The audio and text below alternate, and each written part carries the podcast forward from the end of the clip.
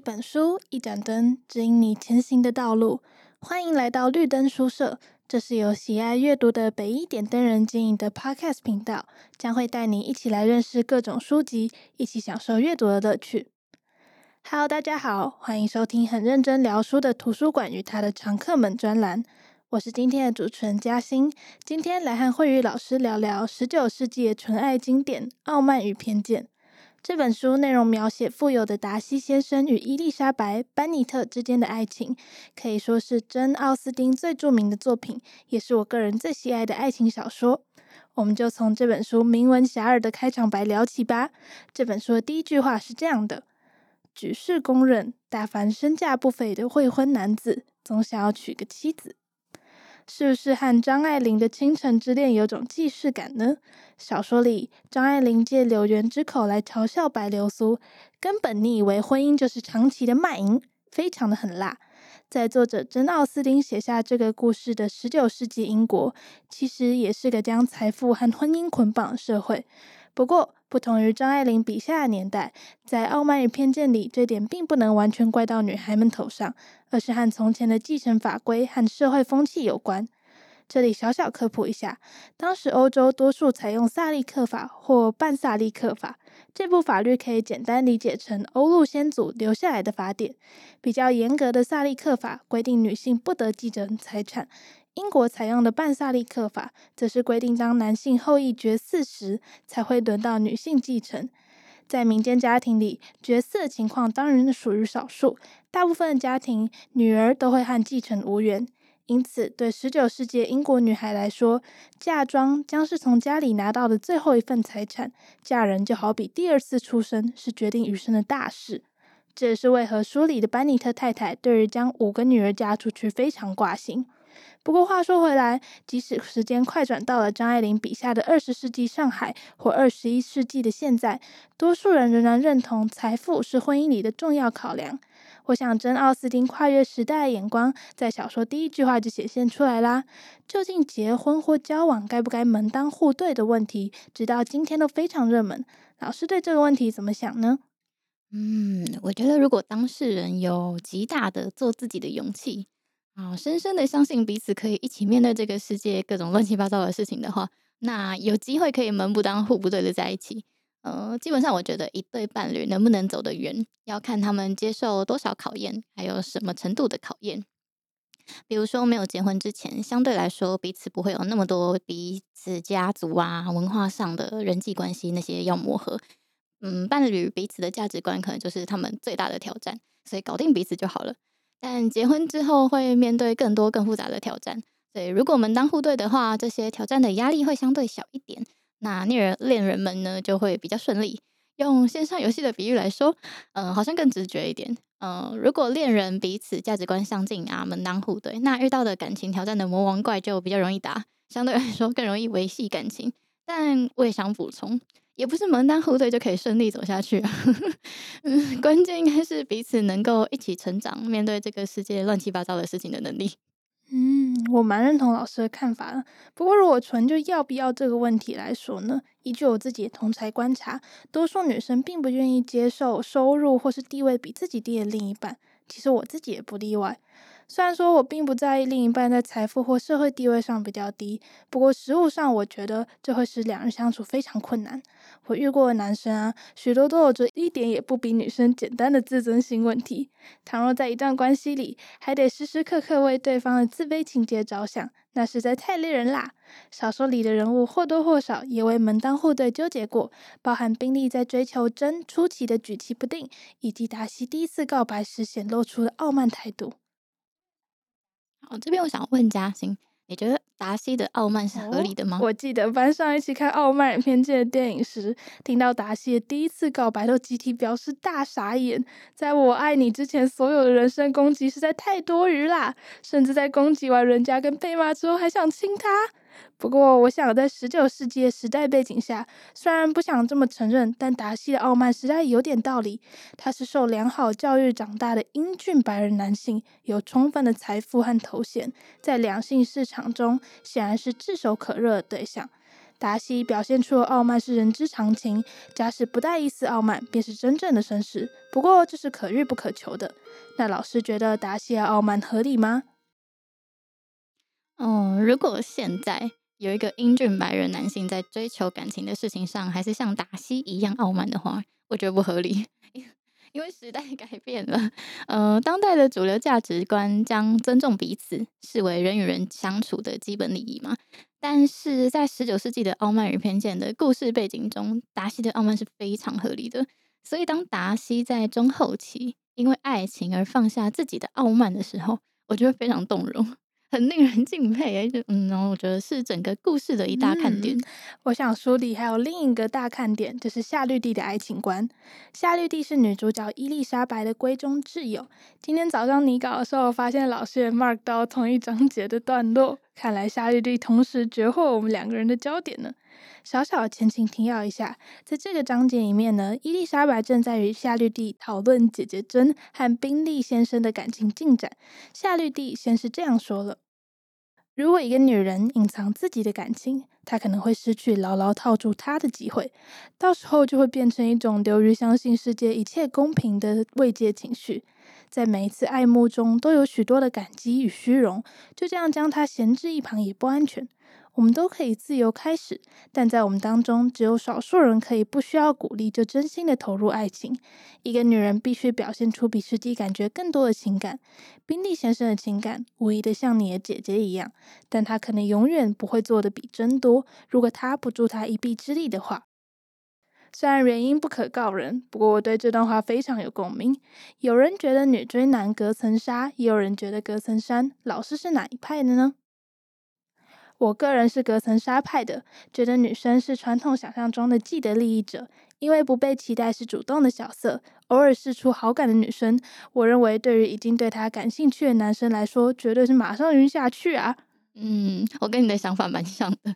不过男女朋友和夫妻之间的相处又是两个世界了，交往后多久该结婚也是现代热门话题。预言家珍·奥斯汀同样没有错过。夏绿蒂对于伊丽莎白的反驳是这样回应的。我一心一意助珍成功。我以为，即使他们俩明天就结婚，他也一定能获得幸福的。比起他用一年的时间去研究、了解他的性格，再去跟他结婚所获得的幸福，并不见得会少很多。婚姻生活是否幸福，完全是个机会问题。一对爱人婚前彼此非常了解或性格相同，并不能说明或保证他们婚后就会越幸福。有时反而弄到后来，距离越来越远。你既然得和这人过一辈子，对他缺点知道越少越好。这里我就不这么赞同啦。事实上，故事里也出现过类似的观点。伊丽莎白的父亲当年便是因为母亲的年轻貌美，拜倒在其石榴裙下，并揣测美丽的外表下，并体验温柔的心肠，却在婚后快速发现自己大错特错。班尼特先生对班尼特太太的真情实意也迅速画下句点。我自己认为，婚姻是长十分长期的承诺。虽然可以离婚，但谁不希望努力和一开始相爱到想结婚的对象过下去呢？与其为了缺点知道越少越好，找草率结婚，除了一些，我想还是有许多条件值得先了解再做决定。除了一些待人处事的态度值得观察，对方的价值观也是一大项。婚后会不会期待自己和婆婆住？家事呢？财产呢？这些都是足以改变要不要和对方结婚的条件。只要是有可能让我后悔和对方结婚的问题，我一律都希望婚前彻底弄明白。老师觉得呢？嗯，我补充一下，夏绿蒂在小说里说出这个感情讨论的时间点是非常早的。那是在真跟宾利先生只见过四次面的情况下就讨论的。当时我觉得蛮惊讶，就拿认识四个晚上的时间，跟拿认识一年的时间去决定终身伴侣。夏绿蒂会直接因为宾利先生的客观条件，就觉得嗯，真应该认识四个晚上就可以冲喽。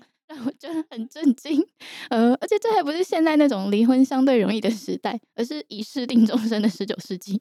嗯、不知道该说夏绿蒂是莽还是勇，但也有可能在那样的故事背景下，适婚女性能遇到的男性交友圈相对可能非常非常小，所以宾利先生是值得在资讯如此有限的状况下就去赌一下人品的婚配人选。嗯，这么一想，如果你是问我在小说背景下做选择的话，我觉得夏绿蒂搞不好才是最有大局观的人。但如果是现代的话，那当然要长期观察潜在伴侣方方面面的价值观。如果没有遇到可塑之才的话，现代女性还不如一个人自己好好过日子。嗯，那接下来要开始大量暴雷喽。在前期偷偷伏笔莉莉亚对军官的话之后，伊丽莎白的好妹妹果真闯了大祸，与威肯私奔去了。得到消息，伊丽莎白马上掉入惊慌与懊悔的漩涡中，除了后悔自己未能早些揭露威肯的真实人格，也不禁为自己早夭的爱情难过。因为此时她自认背负家族丑闻，对达西的吸引力想必也逐渐减少。也是在此时，伊丽莎白才意识到自己早已爱上达西。嗯，这里真的是故事的超大转折。但我整个故事看完，其实觉得有一点疑惑的是，为什么伊丽莎白一开始对达西的偏见那么深呢？哦，这个其实我也觉得有点疑惑，感觉是伊丽莎白接触到达西各种资讯的的的时间点所造成的一种巧合。比如说，他先是遇到威肯，对这个人第一印象就非常好，听到这个人说达西坏话的时候，哦、也就非常相信了。但其实我觉得，说不定伊丽莎白对达西偏见那么深，并没有充分理由的这一点。就是偏见的本质，因为常常我们对某件事情的偏见就是这么随机的，因为我们遇到某个人、某件事，刚好有某些感受，就这样固定下来了。嗯，蛮中肯的。那我想问嘉欣，觉得家里的兄弟姐妹的婚姻会影响自己的生活的程度有多大呢？嗯，我觉得这个实在是非常的 case by case。我记得常常在 Dcard 上面刷到感情版某些 drama 的文章，都是在讲啊什么家里重男轻女啊，然后钱要拿去养弟弟啊，姐姐不要脸一直来家里做啊这种。我觉得在某些界限感比较没有那么明确的家庭，影响可能真的很大。可是一个人有没有自己画出界限感的能力，就要看他的什么财务状况啊、独立情况等等的，相当的因人而异。嗯，那如果家里的兄弟姐妹做出不合时宜的举止，你会怎么办？以那个伊丽莎白这个故事为例，因为她妹很疯嘛。啊，她妹太疯了。我觉得如果是我呢，呃，实物上当然是就像故事里伊丽莎白一样，先把这烂摊子给收了再说。但是往后的交往上都要使出那种次元刀切割，这个道不同不相为谋，我们就当做不认识好了。所以你就救他一次，然后之后姐姐就不管你了。对啊，他也不想被我管嘛。好，小说结尾，伊丽莎白和达西当然是毫无悬念的有情人终成眷属啦。不过在这之前，有个有趣的小插曲：达西的姑姑德波夫人错误听说了达西即将迎娶伊丽莎白的小道消息，气急败坏的跑来质问伊丽莎白，非常 drama 的这样问道：“你可以答应我，永远都不和他订婚吗？”先问问看老师，如果你是伊丽莎白，你会怎么做呢？如果是我，大概会回答“管你屁事吧”。但我不是受封建教育制度长大的人，或许很难体会当时多数人对贵族地位和血统天生的推崇，以及当时社会对维持贵族蓝血的坚持。真正的伊丽莎白肯定没像我这么不知礼数，她既礼貌又坚守立场的回答自己不会做这样的承诺。嗯，我记得那段非常狗血，伊丽莎白的回答很有 guts 啊！我抓一段他们的对话跟大家分享。好，那嘉欣你当伊丽莎白，我来当姑姑。班尼特小姐，你知道我是谁吗？没有人敢对我这样说话。我是他最亲近的人，我有权利了解他的终身大事，但你没有权利过问我的事。你对我这样无礼，更休想叫我说出实情。请你听清楚，你胆敢攀这门亲事，我绝不答应。不。绝对不！达西先生已经与我的女儿订婚了，你还有什么可说的呢？如果他已经订婚，你就更没有理由怀疑他会向我求婚呢。嗯，他们的订婚比较特别，从孩提时起，他们就互相倾心，这是他母亲的心愿，也是他父亲的心愿。他们还在摇篮里的时候，我们便计划好了这门亲事。当老姐妹的心愿即将实现的时候，竟然有一个出身低微、微不足道。与达西家毫无干系的丫头从中作梗，难道你丝毫也不顾及他的亲友们的愿望，不顾及他跟德包尔小姐默许的婚姻？难道你竟然毫无羞耻之心？难道你没有听我说过，她一生下来就是表妹的人了？我从前听你说过，但这跟我又有什么相干呢？如果没有别的理由反对我嫁给你的移植，仅凭他母亲和姨妈有让他取得鲍尔小姐的心愿，我肯定不会放弃这门亲事的。你们尽可以把他们配成一对，到底如何进行，则要看他们自己了。如果达西先生既没有义务，也不愿意和他的表妹结婚，为什么不可以另行选择呢？如果他选中了我，我为什么不可以接受呢？因为名誉、礼节、盛行谨言以及利益关系都不允许你这么做。是的，班尼特小姐，别忘了利益关系。如果你一意孤行、蛮干到底的话，他的家人和朋友肯定会让你好看的。凡是和他有关系的人都会谴责你、小看你、鄙视你。你的婚姻将是自讨苦吃，你也将永远不会受到他的亲朋好友们所欢迎。这真是非常的不幸啊！不过做了达西先生的妻子，必然会得到莫大的幸福。如此相比，也没什么损失可言。不开窍的蠢货，我真替你害臊。这就是你对我招待你的回报吗？你为此不应该对我有所感激吗？让我们坐下来谈吧，班尼特小姐。你应该明白，我到这儿来是下定决心了。不达到目的，我是绝不肯罢手的。我从来没有对任何人屈服过。我也从来没有叫自己失望过，这只会使夫人你的处境更加难堪，对我可没有丝毫影响。不要打断我的话，安静听我讲。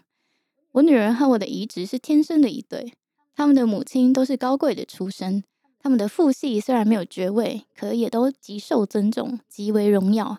他们两家的财产都极为可观，两家的亲戚都一致认为他们是前世注定的姻缘，又怎能拆散呢？没有门第、没有地位、没有财产的痴心妄想的丫头就能破坏吗？这还成什么体统？这万万办不到！如果你为自己着想，就该放明白一点。我并不认为跟你的移植成亲就是痴心妄想的高攀。他是一位绅士，我是一位绅士的女儿，在这一点上我们是平等的。说的不错，你是一位绅士的女儿，但是你母亲算什么人呢？你的姨父母和舅父母又算什么人呢？不要以为我不知道他们的底细。不管我的亲戚怎么样，只要你的移植不计较，你大可不必操心。痛快告诉我，你到底跟他订婚了没？没有。你能答应我永远不跟他订婚吗？我不愿做任何承诺。班尼特小姐，真是让我感到万分惊奇。我原以为你是一个有理智的姑娘，不过你也不要打错算盘，以为我退让了。你不做出保证，我是不会离开这里的。你休想让我保证什么？你想叫达西先生娶你的女儿？难道我答应了你的要求，他们的婚姻就会有可能的吗？如果他真的爱上了我，就算我拒绝了他，他就会去找他的表妹吗？请恕我直言，德波夫人，你向我提出的要求既无聊、浅薄，又没有道理。如果你认为这几句话就可以让我屈服的话，那就大大错了。你干涉他的婚姻大事，他答不答应我不知道。不过你显然没有权利来过问我的事情，所以我劝你不要再继续纠缠了。请不要心急，我的话还没有讲完呢。除了我刚才说过的那些反对的理由外，我还要加上一条：你妹妹跟别人私奔的事，我并不是不知道，我知道所有的一切细节。那个年轻人跟她结婚，完全是你爸爸和舅舅花钱买来的，是一桩撮合成的婚姻。这种烂货难道也配做我移植的小姨妹吗？那个不要脸的男人配做达西的连襟吗？他的父亲原是我移植父亲的管家，真是天理不容！你究竟打的是什么主意？彭布里的门第难道能这样糟蹋吗？我想你谩骂谴责的够多了，你已经尽了一切来羞辱我，我必须回去了。看来你根本不顾及我移植的名誉和体面啦，真是个不通人情、自私自利的东西。你难道不知道跟你结婚他会名誉扫地吗？德波夫人，我不想再说什么了。我的意思你已经明白了。好啊，你是要非嫁他不可了吗？我并没有这么说，我只是要按自己的意愿和方式争取我的幸福，而不去考虑你或是任何一个和我毫无关系的人的意见。好啊，如此看来你是坚决不肯让步啦。你执意不顾责任、名誉，你是要他身败名裂，被世人耻笑啦。这与责任、名誉没有关系。我和达西先生的婚姻不会违反任何一条。至于他的家人的不满或是世人的愤慨，如果是由于我嫁他而引起的，我根本就不在乎。至于世人，明理事义的人占多数，他们不会不顾事实而去耻笑他的。原来这就是你真实的想法。看来你是铁了心了。很好，我知道该如何行动了。伊丽莎白小姐，你的妄想和野心不会得逞的。我刚才只是在试探你。我原以为你会通情达理，等着瞧吧。我说得出，做得到。我不向你道别，班尼特小姐，也不问候你的母亲。讲礼节，你们都不配，真是气死我了！好，哇，这段真的是非常的精彩，深得我心。呃，伊丽莎白在吵架的时候很有逻辑耶，而且立场非常的坚定。那回到前面嘉欣讨论的门当户对的问题，我觉得要有伊丽莎白这种决心，才有办法门不当户不对的走下去。如果大家没有这种勇气，那就不用挑战了。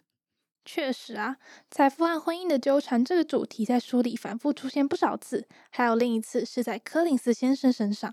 由于班尼特一家只有五个女儿，在采用半萨利克法的英国。财产继承权将落在班尼特先生的男性亲戚柯林斯先生的头上。换句话说，一旦班尼特先生过世，五位未嫁的女孩将陷入财务窘迫的困境中。柯林斯先生在故事里一度试图向班尼特家女孩们求婚，大姐珍因为和宾利之间的暧昧情愫被摒除了。倒霉事就轮到了老二伊丽莎白，要和精于谄媚和无聊布道的柯林斯先生结婚，伊丽莎白当然老大不愿意啦。但这确实是解决五位班尼特小姐未来窘境的好方法，因此班尼特太太强烈要求伊丽莎白屈服。然而班尼特先生居然这样说：“伊丽莎白，摆在你眼前是很困难的抉择。从今天起，你得跟你的父亲或是母亲形同陌路。如果你不答应他的求婚，你的母亲会不再见你；如果你答应了他的求婚，你的父亲将不再见你。”我想，以当代而言，像班尼特先生这般调皮又幽默、支持女儿的父亲是很罕见的。真·奥斯丁最后给了伊丽莎白一个圆满的结局，但当时女人又有多少能像她一样幸运嫁给爱情与财富呢？嫁给柯林斯先生的夏绿蒂更像是当代多数女性的缩影。小说情节虽然支持嫁给爱情的婚姻，却又侧面写出了更多人的宿命。如果拥有选择，真·奥斯汀肯定更希望活在能有本名出版作品的现代吧。好。那么今天的介绍就到这边告一段落。尽管结尾有点沉重，小说里的可爱恋爱情节还是很值得聊作消遣的，非常推荐大家一读哦。今天所聊的书籍会放在资讯栏，除此之外，可以在 IG 搜寻北一点灯人，会有更多不同于 Podcast 的内容。我们的频道也会有许多主题供大家聆听，欢迎再度莅临。